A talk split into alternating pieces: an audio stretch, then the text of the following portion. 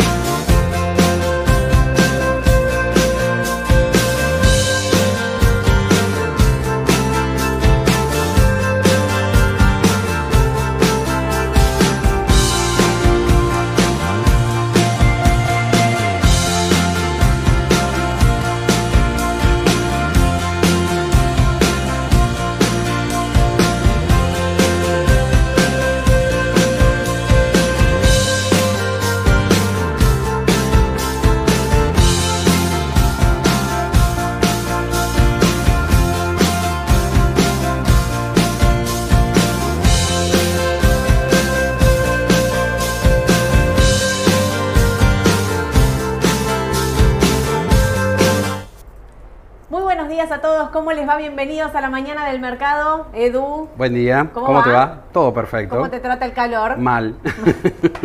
Decididamente De mal. Sí, ¿para qué te No. voy a mentir? Pero- Demasiado calor para mi gusto. Demasiado, Sí. zarpado el calor Sí, que hay. Y mañana peor. Mañana peor, el domingo peor, daban lluvia, suspendida la lluvia, Podemos calor dar pronósticos del tiempo también. Ya que estamos está- acá, bienvenidos a la mañana del mercado. Si van a salir, salgan con ropa clarita porque hace mucho calor. Lleven Sí. botella de agua, Sí, por, principalmente hidratarse, clave. Edu, escuchame una cosa, ¿daban lluvia, no dan lluvia? ¿Suspendieron para la semana que viene? ¿Sigue calor, lunes, martes? Arranco Sí. con las noticias, sequía. Sequía, Edu.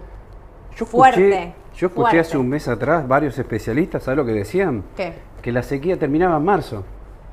Y ahora parece que dicen en junio. Te voy a es leer. tremendo una- eso. Terrible. Te voy a leer una noticia. Por la extensión de la sequía hubo una drástica corrección a la baja de las proyecciones de la cosecha de soja y maíz.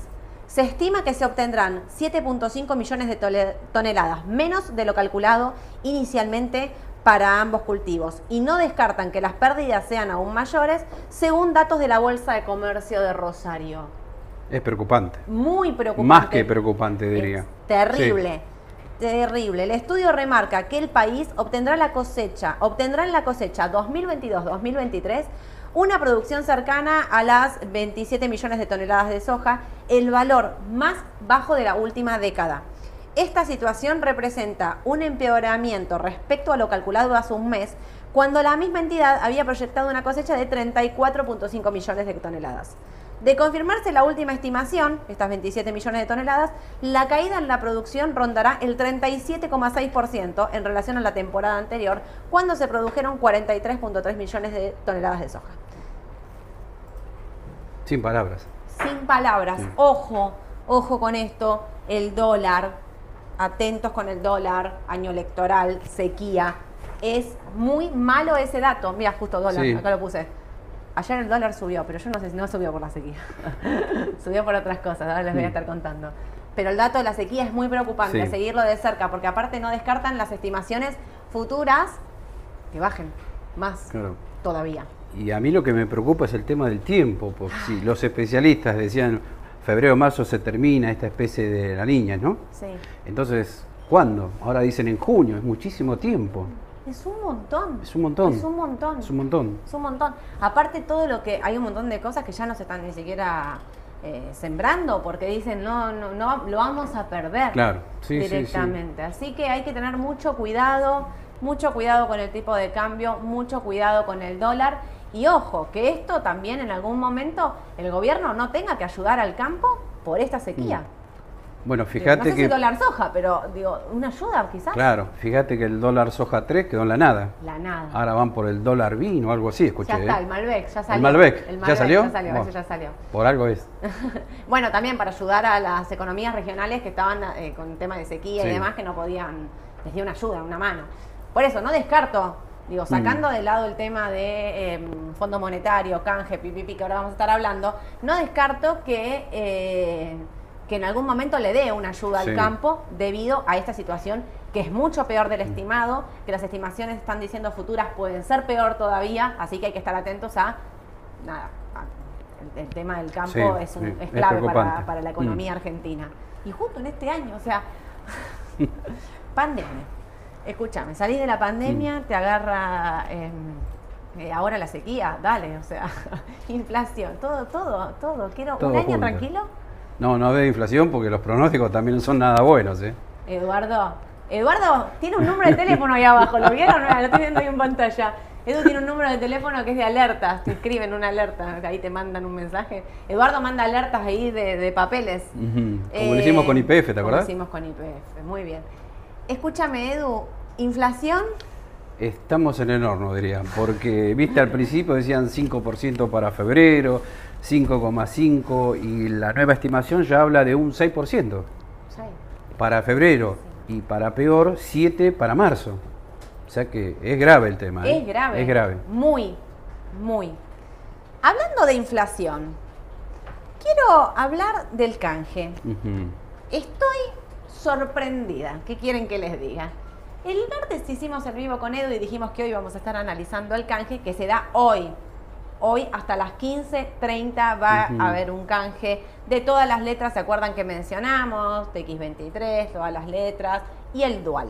Y letras con leser, que ajustan Sí. por ser. Bueno, eh, el otro día hablando de números dijimos el 50%, 47% está en manos del Estado, eso entra seguro.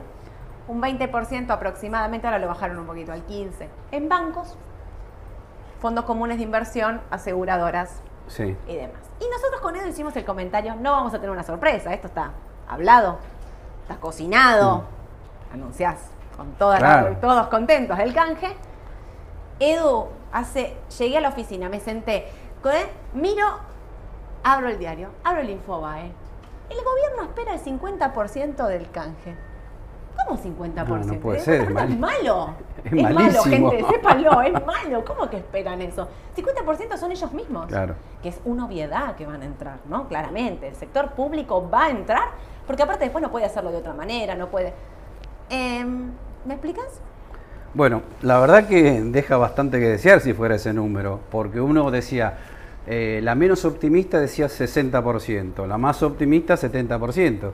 Pero ¿qué pasa acá? Tener los fondos como una inversión que lo más probable es que no vayan a entrar, Claro. pero por un problema operativo. Los fondos como una inversión invierten en instrumentos de corto plazo, o sea que no pueden entrar, ya tenés un 11% menos ahí. Obvio. Y además no sé si todos los bancos van a entrar, y lo mismo para las aseguradoras. Nosotros esto el otro día fuera del vivo lo habíamos comentado, lo habíamos mencionado entre nosotros, no lo habíamos dicho porque pensábamos que está bien. A ver, justo alguien había preguntado algo de una cuota aparte. A ver, los fondos comunes de inversión, que son liquidez en 24, Claro. en, eh, no estoy hablando del money market, no estoy hablando del fondo de liquidez 24, 48.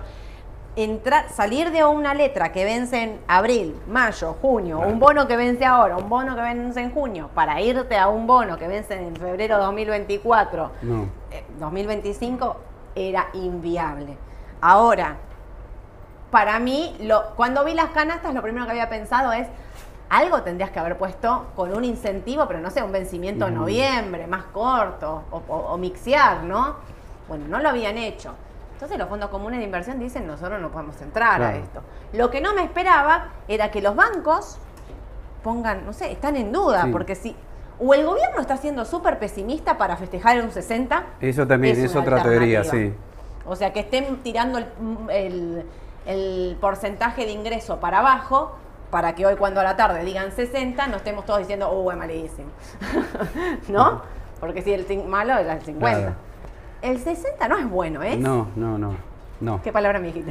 Aceptable. Aceptable, discreto aceptable, sería. Claro, no es ni muy muy ni tan tan. Y tenés, me parece, el inversor eh, minorista, mal llamado chiquitaje, que no se sabe qué va a hacer, ¿viste? No, el Hay mucha no, incertidumbre el ahí. minorista no entra, a ver, si yo, yo soy ustedes, yo, Sole, Sí. minorista, no entro ni a palos a ese canje, me quedo con las letras, me Claro, quedo con porque los van a seguir cotizando también, ¿no? Siguen cotizando, Claro. siguen pagando, digamos, no, no entro en el canje Ni cerca, ni cerca. Lo que sí es atentos con el dólar. Los que están en letras en pesos, atentos con el dólar. Porque mira lo que pasó ayer. Mirá el saltito que pegó. Sí. Si el canje es bueno, si el canje era positivo, si el canje era exitoso, si sacabas vencimientos y, te- y- y despejabas el camino hasta agosto, y aparte tenías vencimientos en pesos medianamente acotados, esto no tenía por qué subir. Claro. Además, vos fijate que el dólar blue, está bien, dicen que es chico el mercado, la cuestión que fija tendencia. Y abrió para abajo. Y después cerró para arriba, aumentó como 8 pesos, 7 pesos. O sea que capaz que hay algo relacionado con el tema del canje, puede haber ahí es también. que cuando en el mercado empezó a circular esta, este número, Claro. créanme que del mercado no era lo esperado, Claro. digamos, ¿no? Después, bueno, cada uno hará su propio análisis. Pero bueno, mira, yo no sé cuánto operó el blue, pero sé cuánto operó esto. Una cosa arrastra a la otra. Claro. También. Esto, fuertísimo ayer, la disparada. Claro, porque hacía rato viste que no se ve una disparada así de los dólares financieros, tanto MEP como CCL, ¿no? Claro. Eh, 373 creo que cerró el MEP, sí. 372.86 estuvo más arriba, estuvo Sí. 374 durante Y el la- CCL que lo vimos a través de los ADR, la cotización en peso, que pegó un salto también por, bueno, la suba del tipo de cambio. Claro. Mira, Edu, vos habías hecho esto. ¿Te sí, es un acá. gráfico, sí, Me es un acuerdo. gráfico. Acá. Es un gráfico que hicimos ya hace unos meses y bueno, habíamos dicho que el dólar MEP tenía un objetivo 375, 380. Bueno, estamos Sí. ahí a las puertas, ¿no? Está ahí. Esto lo sacamos por si a alguno le interesa, relaciones de Fibonacci. Sé que es un poco complejo explicarlo, pero bueno, Sí. para que No sepan importa, de dónde nos basamos para hacer esta estimación. Exacto, el precio que vos estabas mirando, según análisis técnico, nosotros le hacemos análisis técnico al dólar y metemos todas las variables que hay en el Claro. medio, digo, no es que solo hacemos análisis técnico del dólar, metemos todas las variables políticas, eh, políticas sobre todo en Argentina, que es lo que más nos, di- nos distorsiona esto, ¿no? Porque a veces vos decís, bueno, por AT esto tendría que hacer tal cosa, sale un ministro, sale un E, salta cualquier cosa. Edu, voy a poner que llega a 380 Sí, ahora en estos días, sí. ¿no? Por ahí hoy, quizás. ¿Quién te No es mucho, así que. No, es poco. Em, en 380 tendría que descansar. Porque, a ver, entro en clima elecciones ya, Edu. O sea, me Sí. falta en junio, voy a saber los candidatos. Estoy en marzo. Pero me empiezo a poner ansiosa porque hay mucha oposición peleándose. Porque hay mucho Claro. oficialismo que no sabemos para dónde encaminar. Mira, yo te diría que en teoría sí, pero bueno, depende del canje de la deuda en pesos. Depende cómo nos vaya con el Fondo Monetario también, ¿eh? Ojo. Tengo una mala del fondo. Ahora te la voy a Ojo, decir. ojo ahí, ¿eh? Y después también, vos lo dijiste, de los candidatos, quiénes van a ser. El único que se sabe por ahora, la reta, que ya se postuló, Scioli y no sé si alguno más. ¿Shelly se postuló? Y sí, tímidamente, dicho- no, no trascendió, creo, nadie se dio cuenta, me Había parece. dicho, pero no sé si se... se- Sí, algo medio extraño fue, no, no sé ¿Pero si oficialmente. quién? Por el frente de todos. Quiero suponer que sí, pero yo vi que se postuló. Es más, salió muy poco en todo, sí, sí, salió muy poco en los medios, me parece. Claro, no, por por eso, no trascendió. No lo vi como... Sí, sí, sí. Qué cosa. Eh, bueno, Patricia Bullrich, Milley, hay un montón. Mm. Tengo una mala del Fondo Monetario. Me quiero quedar acá un segundo, mira. Porque te quiero, quiero hablar de otra cosa. El Fondo Monetario eh, votó el martes, el board, eh, no reducir los sobregiros y las tasas de interés que aplica el organismo para los países miembros que están dentro de los programas de crédito vigentes y que no tienen un buen cumplimiento anterior o posterior. Obviamente Argentina entra en la lista casi en primer lugar de morosos recurrentes, con lo cual, según la línea editorial del acuerdo de facilidades extendidas vigente cerrado el 25 de marzo del año pasado, que lo cerró Guzmán, recuerden esto, el país no podrá lograr ahorrarse unos 10 mil millones equivalentes a la aplicación de los sobrecargos. Veníamos, hablamos en la ONU, hicimos presentaciones, juntamos, habíamos... Sí. ¿Sabes que Guzmán había casi convencido a Cristalina Georgieva? Aprendí el nombre. bien. Después de 10 años me, apre- me aprendí el nombre de la titular. Porque ya le digo titular del FMI, no sé si notaron eso, pero la había casi convencido. Había conocido a Europa, pero a los acreedores europeos. Pero le faltaba a Estados Unidos, que es la pata principal del Fondo Monetario. Bueno, nada, pasó todo lo que pasó. Guzmán se fue, no logramos convencerlos, no se bajan los sobrecargos y es un numerazo en Sí. intereses que hay que pagar. Sí. Es como raro, estoy quebrado, no tengo un dólar, nada, bajame, es como una tasa, ¿no? Para un fondo que supuestamente ayuda, ¿no es como un montón? Sí, por lo menos espero que nos perdonen el tema de las reservas, porque viste que al 31 de marzo no vamos a llegar al objetivo que, bueno, se había pactado, ¿no? Otra Te- cosa, me genera ansiedad que no publiquen esto. ¿Están esperando el canje? Más vale que sea bueno. Porque Sí, sí, no, sí, sí. Nos van a perdonar la vida. Yo estoy Sí, segura que sí. el FMI nos va a perdonar la vida porque no va a hacer que vuele todo por el aire No. ahora. ¿no? Algunos dicen en el mercado, bueno, que haga de cuenta que es un pagadios también, ¿no? Esto. Dios, no, me muero. es tirar todo para adelante, es como Claro. la deuda en peso, ¿no? Terrible. Escúchame, ahora estaba pensando, ¿no viste que vos siempre decís, bueno, el fondo nos va a terminar salvando, el fondo nos va a terminar dando una mano, no va a hacer que explote todo? Mientras estaba diciendo esto, estaba pensando, la última vez que el fondo no nos dio una mano terminamos en un 2001, con todo volando por el aire, porque ¿qué pasó? ¿Por qué entramos en default en el 2001? Digo, hablando Mm. de, de historia de económica reciente, porque nos cortó el pago. Sí. O sea, para entender, no creo que pase, lo quiero aclarar. No, para mí no va a pasar ni cerca esta situación en este momento. Pero teníamos un pago como ahora, que tenemos que hacer en marzo, no nos mandaron la plata, no pudimos pagar, Sí. entramos en default. Eso fue puntualmente lo que había pasado allá en aquel 2001. Bueno, después el Congreso el, decide no pagar nada, se entra en un default, una reestructuración en allá en el 2005, digamos. Em, no veo ese escenario, pero para que entendamos la importancia de que es que esto realmente llegue a un buen puerto, porque si no puedes cumplir la meta, te la tiene que perdonar, porque si no, no te tiene que mandar los dólares, para que entendamos de qué estamos Sí, hablando. sí, sí. Yo creo lo mismo, nos van a perdonar. mandar, sí. no- Les conviene a ellos también, me parece. es que si no, no de verdad, es un pagador, no le pagan Sí. nunca más. O sea, la- se cae todo, se caen los pesos, los Todo. dólares, se cae todo, no quedaría nada, Nada. en pie. Pero hablando del dólar, yo les voy a leer una noticia que no sé quiénes la vieron y quiénes sí o no. Muy chiquita que salió. Porque yo creo que a partir ya venimos haciendo este, este ejercicio, pero todos lo tenemos que hacer y lo tenemos que implementar cada vez más fuerte, más cuando sepamos nombres de candidatos y demás, es qué pasaría en la economía, con la bolsa, con el dólar, con los pesos, con ¿eh? En caso de que gane un candidato, a ver, si gana Sergio Massa, a ver, si gana Sergio Massa, tomaría las medidas más o menos que está tomando, podrías pensar, Ponele. ponele, podrías decir que no. Si gana Milei, bueno, ¿qué medidas económicas tomaría? Si gana eh, eh, la reta, Juntos por el Cambio, vamos a hablar de la reta de Patricia Bullrich, la, el que sea de Juntos por el Cambio, ¿qué medidas tomaría? Y mira cómo se empiezan a adelantar. Me pareció Mm. muy importante esto.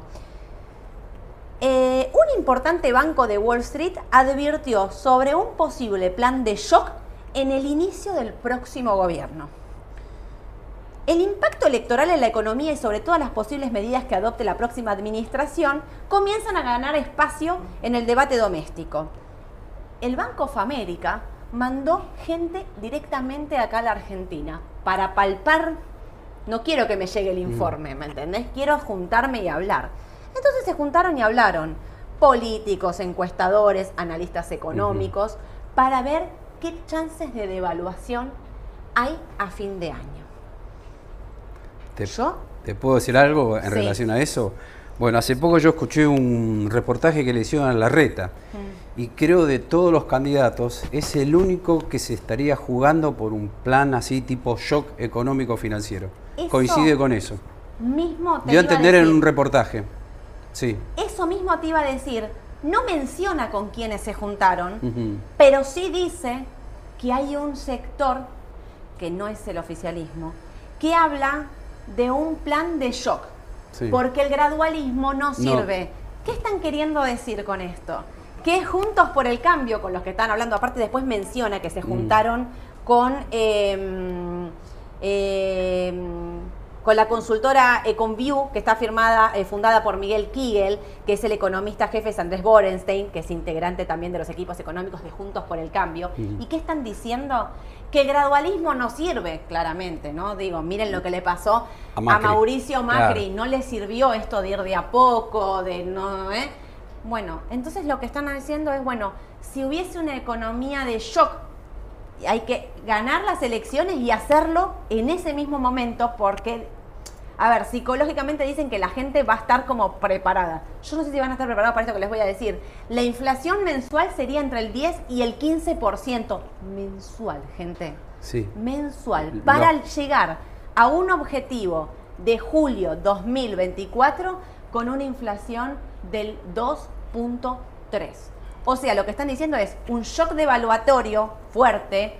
No hablan de levantamiento de restricciones cambiarias. Y acá es donde hacen una mención importante diciendo que coinciden en un plan de shock, pero que algunos dicen que para levantar las restricciones cambiarias se necesita tiempo, ordenar y que después se levanten. Y tenés otro sector como el de Milley, que habla de una economía de shock con un levantamiento rápido de las restricciones cambiarias. ¿Por qué digo esto?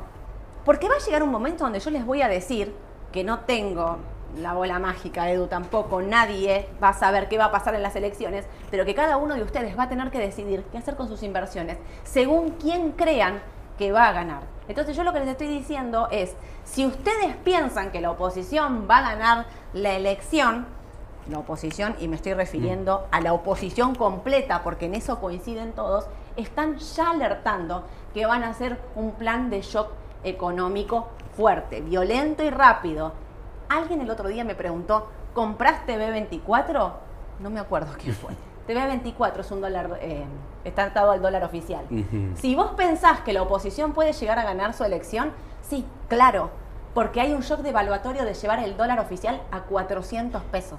Por eso la inflación del 10-15 mensual, enero, diciembre, enero, febrero, marzo, abril, mayo, para empezar a bajar a partir de mayo. Claro que sí.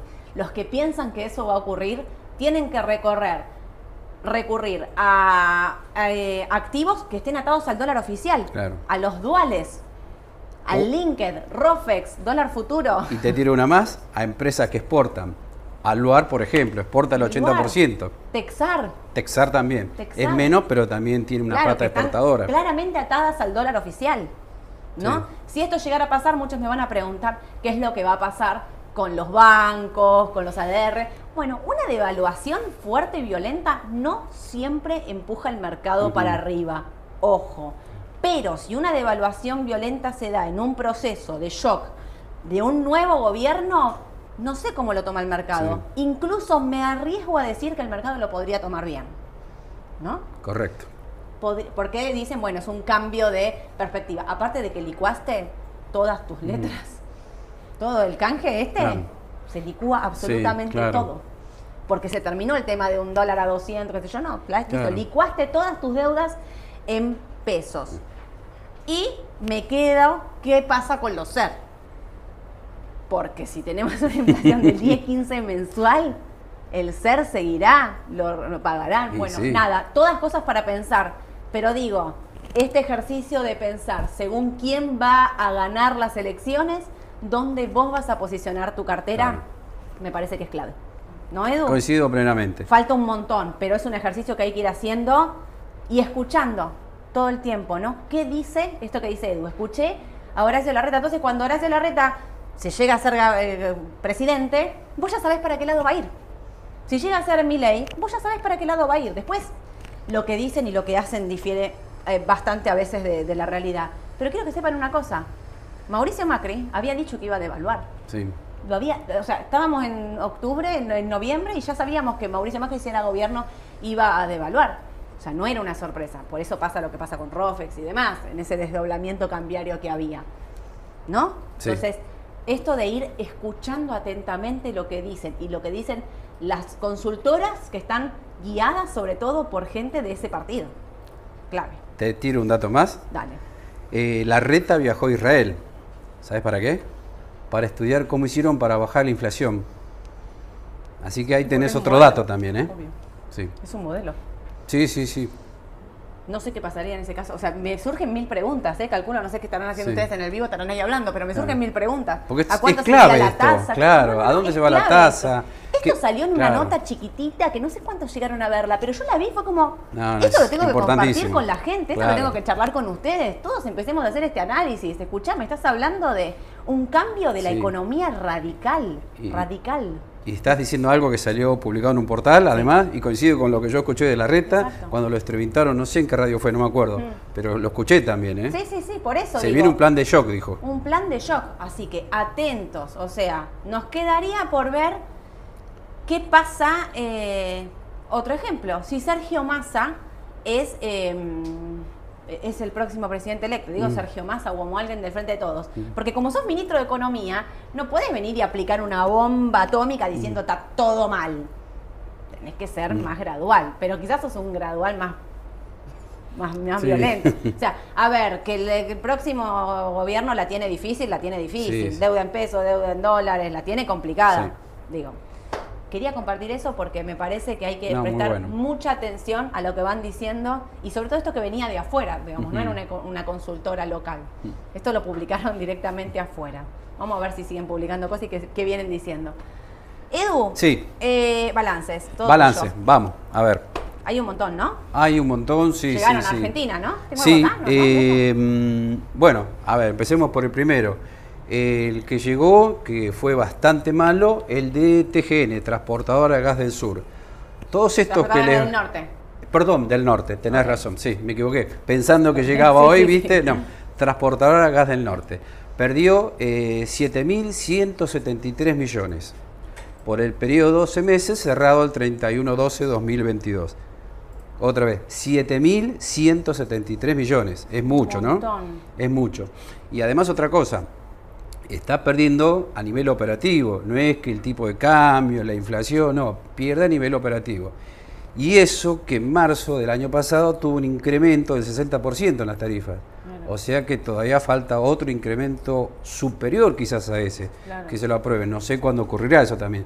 Ahí tenés otro tema para el futuro gobierno. ¿Qué hacemos con las tarifas? De luz, gas, telefonía, no sé si a Telecom también se la están queriendo Sí. congelar. O sea que, viste, son varios los temas urticantes que tienen, me parece, para corregir a futuro, ¿Sabes ¿no? que juntos te preguntan qué onda TGN? Hay muchas Sí. preguntas de TGN. ¿Qué piensan del balance de transportadora, transportadora Gas del Sur? Sí. Ya que Transportadora Gas del Norte vino muy mal. Bueno, son dos cosas distintas. Porque, viste, tiene una beta exportadora, TGS, Hmm. y además está ganando dinero a nivel operativo. Ok. Así que son dos Buena cosas diferentes. diferencia. Claro, claro, claro. Ahí se diferencian bastante. O sea, Transportadora Gas del Sur no tiene por qué venir mal porque vi- vino mal No. TGN. Hoy lo vamos a saber igualmente. Hoy lo vamos a saber. Creo que tenemos el gráfico de TGN, ¿puede ser? Te digo, Cepu, Transportadora Gas del Ah, Norte. acá está. Aquí. Bueno, yo tengo un tema acá con TGN, porque mucha gente pregunta con, qué hacemos con TGN. El que tiene dice que va a seguir subiendo. Sí. El que se quedó afuera no ve la hora de subirse. Pero te tiene un dato. El año pasado subió 280%. Partió de 90 y se fue a 530, creo. Sí, ahí, Algo mira, así, 500, ¿no? 540. Mira, dije 530. memoria, la pegué. Qué grande. Entonces, uno cuando ve una suba tan grande, cómo está la relación precio-valor del libro, dice, ¿no será que ya pasó el tiempo de TGN? Es difícil saberlo, pero con este dato que te tiro, tenerlo en cuenta por lo menos Claro. para saber eh, de antemano, bueno, lo que subió el papel, cómo viene el balance, cómo viene Claro. el, el tema de las tarifas, que no sabemos nada todavía, ¿no? Nada, nada. El Fondo Monetario presiona para que se levanten eh, los subsidios, pero Argentina con un piso del 6-7% de inflación la veo durísima Claro. en un año electoral que quieran, que quieran cumplirle. ¿eh? La veo dura. Yo creo que si me tengo que jugar va a estar tranquilo el papel, me parece. Ok. Quizás, si uno lo ve de corto, puede ser que siga bajando, pero lo, pejo- lo mejor que le puede pasar, 370, claro, es 370 370, es un 380, ahí está. Lo mejor que le puede pasar, que bueno, que vuelva a 530. Más arriba es difícil verla, ¿no? Quiero aclarar esto de la suba. ¿Vieron lo que dijo Edu? Un papel que subió un montón con un balance flojo. No pasa lo mismo, por ejemplo, con IPF, que nosotros esperamos que su balance sea bueno. El papel subió un montón, pero si su balance acompaña esa suba, puede generar una suba nueva. Claro. ¿no? Digamos, son totalmente distintas las subas. No es todos los papeles que subieron igual. Tocaste un buen tema porque si uno ve el gráfico de IPF, está diciendo, mira, me parece que mañana se define la tendencia de corto y de mediano. Totalmente. Si el balance es de acuerdo a lo esperado, puede subir mucho el papel. Justo alguien pregunta, ¿hoy presenta balance? No, presentó eh, balance IPF, no, presentó IPF Luz. Sí, ahí viene una confusión de varios. Casi sí, quedamos, sí. porque Sí, miramos el número IPF. 14 millones había Claro, ganado, no podía- poquísimo. En realidad nos asustamos de entrada también, ¿no? Pero bueno, IPF Luz aclaramos. Terminemos de leer antes de que nos Sí. dé algo fuerte, Edu. Mañana presenta balance IPF Sí. 10 que vamos a estar sonando la campanita ahí, el presidente de El presidente va a sonar la campanita a las ¿Viajó once y más media. al final? Me parece No que sé, no. ¿no? Me parece que no, que se va a quedar por el tema del Se cambio. quedó porque me parece que acá Tiene un- bastante para hacer acá.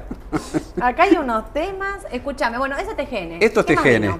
¿Qué más vino? Cepu. Cepu, acá lo. Acá lo tenemos a Cepu. Bueno, Cepu es un caso medio extraño también porque venía subiendo fuerte y últimamente se estabilizó. Aclaramos que este es el gráfico en dólares, ¿no? A ver, o 620 dice. Sí, ahí, ¿no? 620, Bien. sí. ¿Por qué siempre miramos el gráfico en dólares para aquellos que tienen ADR? Simplemente porque es más real. Si uno lo mide en pesos, está el efecto del tipo de cambio y no sirve a los efectos del análisis técnico, ¿no? Pero bueno, CEPU, ya te digo, ganó eh, 19 mil millones también en estos 12 meses de 2022. Yo diría aceptable, ¿no? Sí. Un buen aceptable. Es una opción quizás un poco más conservadora. Más conserva, pero Sí. me gusta, me gusta más Cepu que TGN. Sí, exactamente, la veo más Con sólida, porque además más compró sólida. Central Costanera. Sí. No nos olvidemos ese dato. Viste que está mm, en el queriendo denunciar, ahí se- bueno, ahí arranca la pelea. Claro. La pelea era, era, era obvio que algo iba a pasar, que ahí eh, no se iba a vender tan tranquilo en él y estaba Caputo Sí. en el medio, está más del otro lado metiendo presión. ¿No? Confío más en esta que en TGN, me parece. Me gusta, me gusta más Sí, sí, sí, a mí también. Algunos más vinieron, ¿no? ¿Qué más Sí, vino? eh, vino Holcim, la Sí. ex Minetti. sí. Bueno, mirá qué llamativo. Acá creo que ganó 13.300 millones. Mm. Bastante dinero. Bien. Y si vemos Loma como quedó, perdió plata. Loma perdió plata. ¿Cómo se entiende? Las dos están en el mismo sector, ¿no? Medio extraño, ¿no? Claro.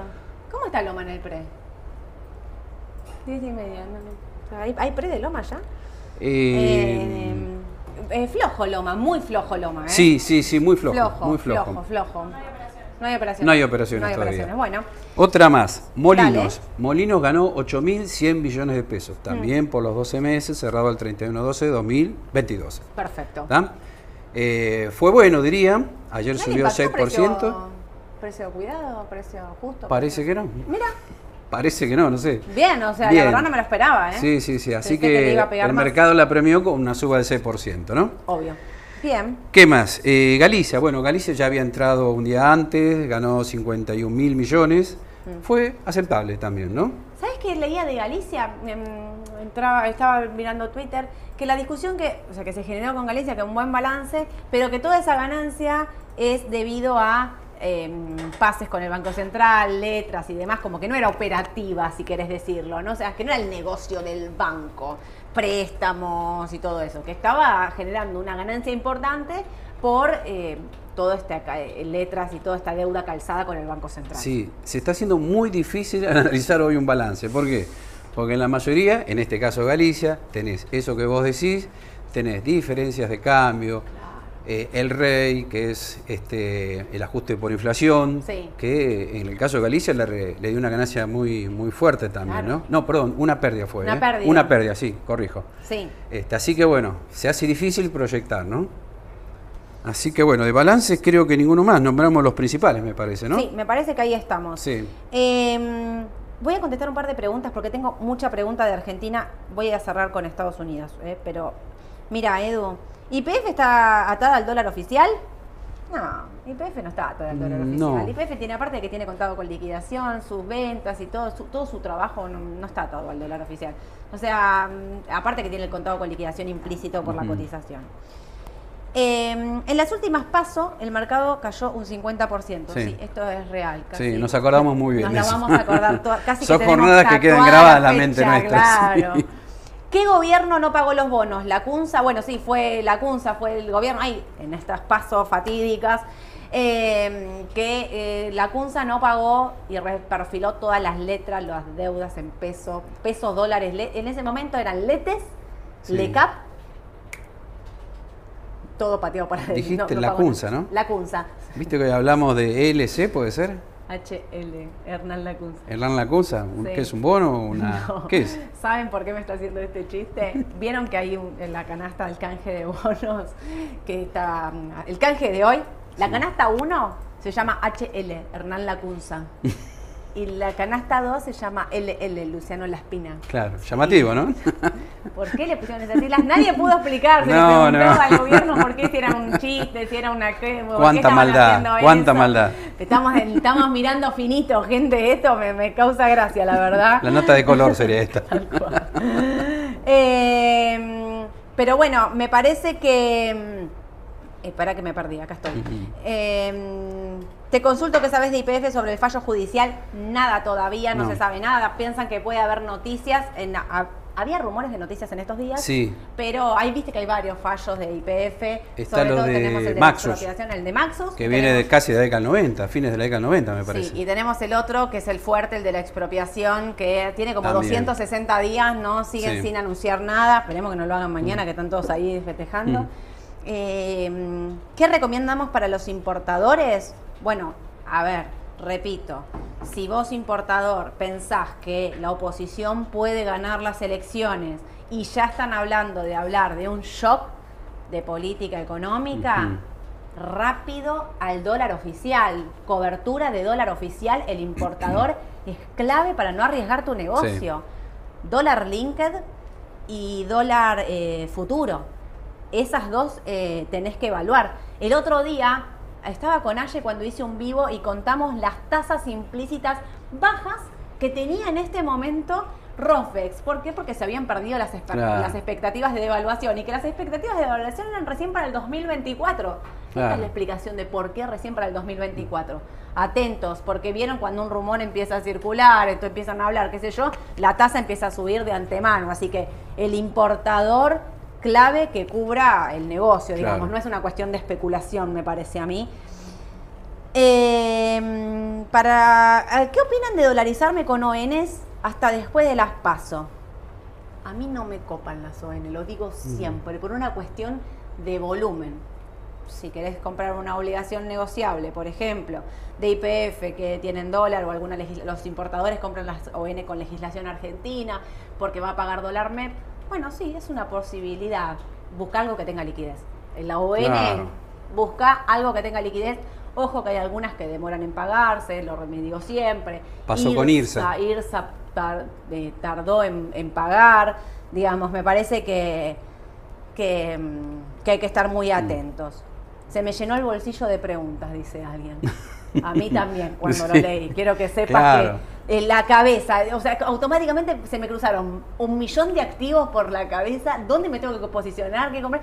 Y fue como, bueno, a ver, que sea agosto. O sea, ya a este punto estoy como, bueno, quiero ya saber quiénes son los candidatos, qué de las pasos, no quiero más de especular. Porque además, en función de quién probablemente gana a través de las encuestas, vos vas a tomar una decisión de inversión ahí. Obvio. O Es me que paso a dólares, me quedo en peso, compro ¿Qué- acciones, CDR. ¿Cómo te querés ir a dormir tranquilo ese viernes previo a las pasos? Es la Claro. pregunta que yo les voy a. En junio creo que se las voy a hacer cada 30 segundos. Claro. ¿Qué activo querés tener en tu cartera para irte a dormir tranquilo con tu inversión? Es re importante. ¿Querés arriesgar?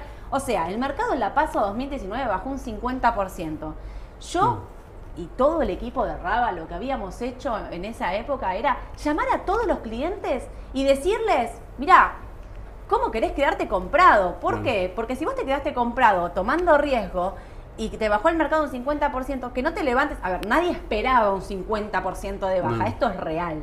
Pero si el mercado bajaba, que vos no te quedes diciendo, No. puedo creer, yo no pensaba. Porque nosotros desde Raba sosteníamos que el mercado estaba caro. Claro, es que como estaba que alto. se había adelantado demasiado. Claro, o sea, obviamente si ganaba Mauricio Macri, yo no sé si el mercado hubiese subido. Para mí el mercado hubiese corregido igual, no un 50%, esto es clarísimo.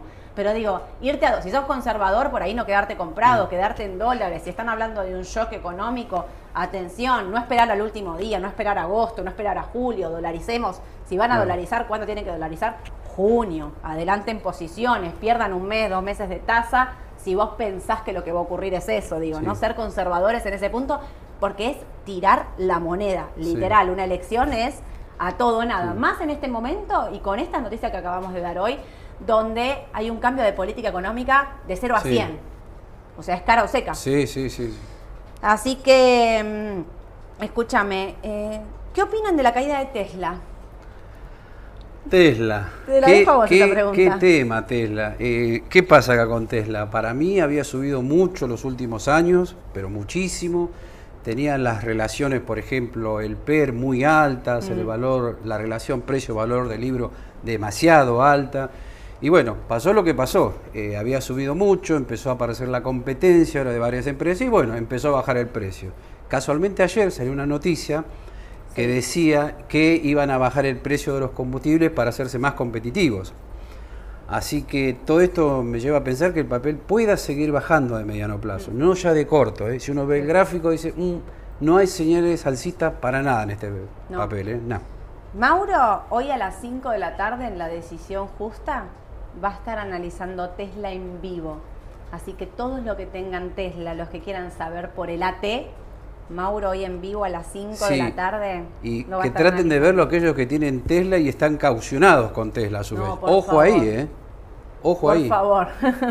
Claro, porque yo te iba a citar el ejemplo del el 2019. Sí. Ponerle que uno decía, bueno, yo voy a estar comprado porque va a ganar eh, Macri, pero estoy tan confiado que me voy a caucionar al 50. Si la bolsa el lunes te baja al 50, perdiste todo. Así de simple, sí. ¿no? Sí, sí, sí. Perdiste no, no, todo. No. No hay que Y arriesgar. podés quedar debiendo. Sí, sí, no, no, por eso hay que ser cautelosos, hay que ser moderados, incluso pensando y estando seguro de esto, ¿viste? Claro. Ese, esto va, estoy seguro que va a subir. Paren.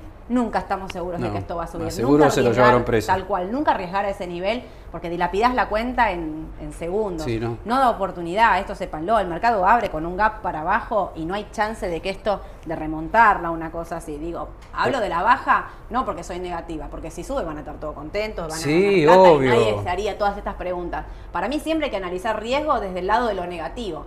¿Qué pasa si esto baja? ¿Qué pasa si esto, dónde estoy comprado? ¿Dónde, ¿Me entienden? O sea, desde ese lado. Eh, tengo un montón de preguntas más, pero voy a ir terminando. Estados Unidos, voy a cerrar, no dijo nada nuevo Powell, el mercado está a la espera del dato de mañana, Powell sigue diciendo que estamos lejos de la inflación estimada, que hay muchas posibilidades de que siga subiendo la tasa a más largo plazo. Y un dato importante, dijo que no tiene definido cuánto subirá la tasa el 22 de marzo. Las estimaciones, que antes eran todas en 25 puntos, empiezan a subir y están mitad y mitad pensando que puede subirlas 50 puntos. Esto se va a definir el 22. Pero mañana, viernes, viene el dato de empleo de Estados Unidos, algo que es clave para ver si la economía se está Sí. enfriando o no. Si el dato de empleo llega a venir muy bien, quizás el mercado corrija. ¿Por qué? Porque pueden pensar que el mercado no se enfrió tanto como lo necesario y que Powell puede ser todavía más agresivo, en la suba de tasas. sí. Así que atentos, el dato de empleo privado de una consultora privada de Peque, como que se mira bastante, pero sin embargo lo Mm. viene pifiando bastante en las últimas ruedas, en los últimos meses de publicación, dijo que el dato viene muy bien, Mm. muy por encima del estimado. Así que atentos a Estados Unidos, para mí no define hasta Claro. este dato de empleo de mañana, el oficial, ¿eh? no estén mirando el privado.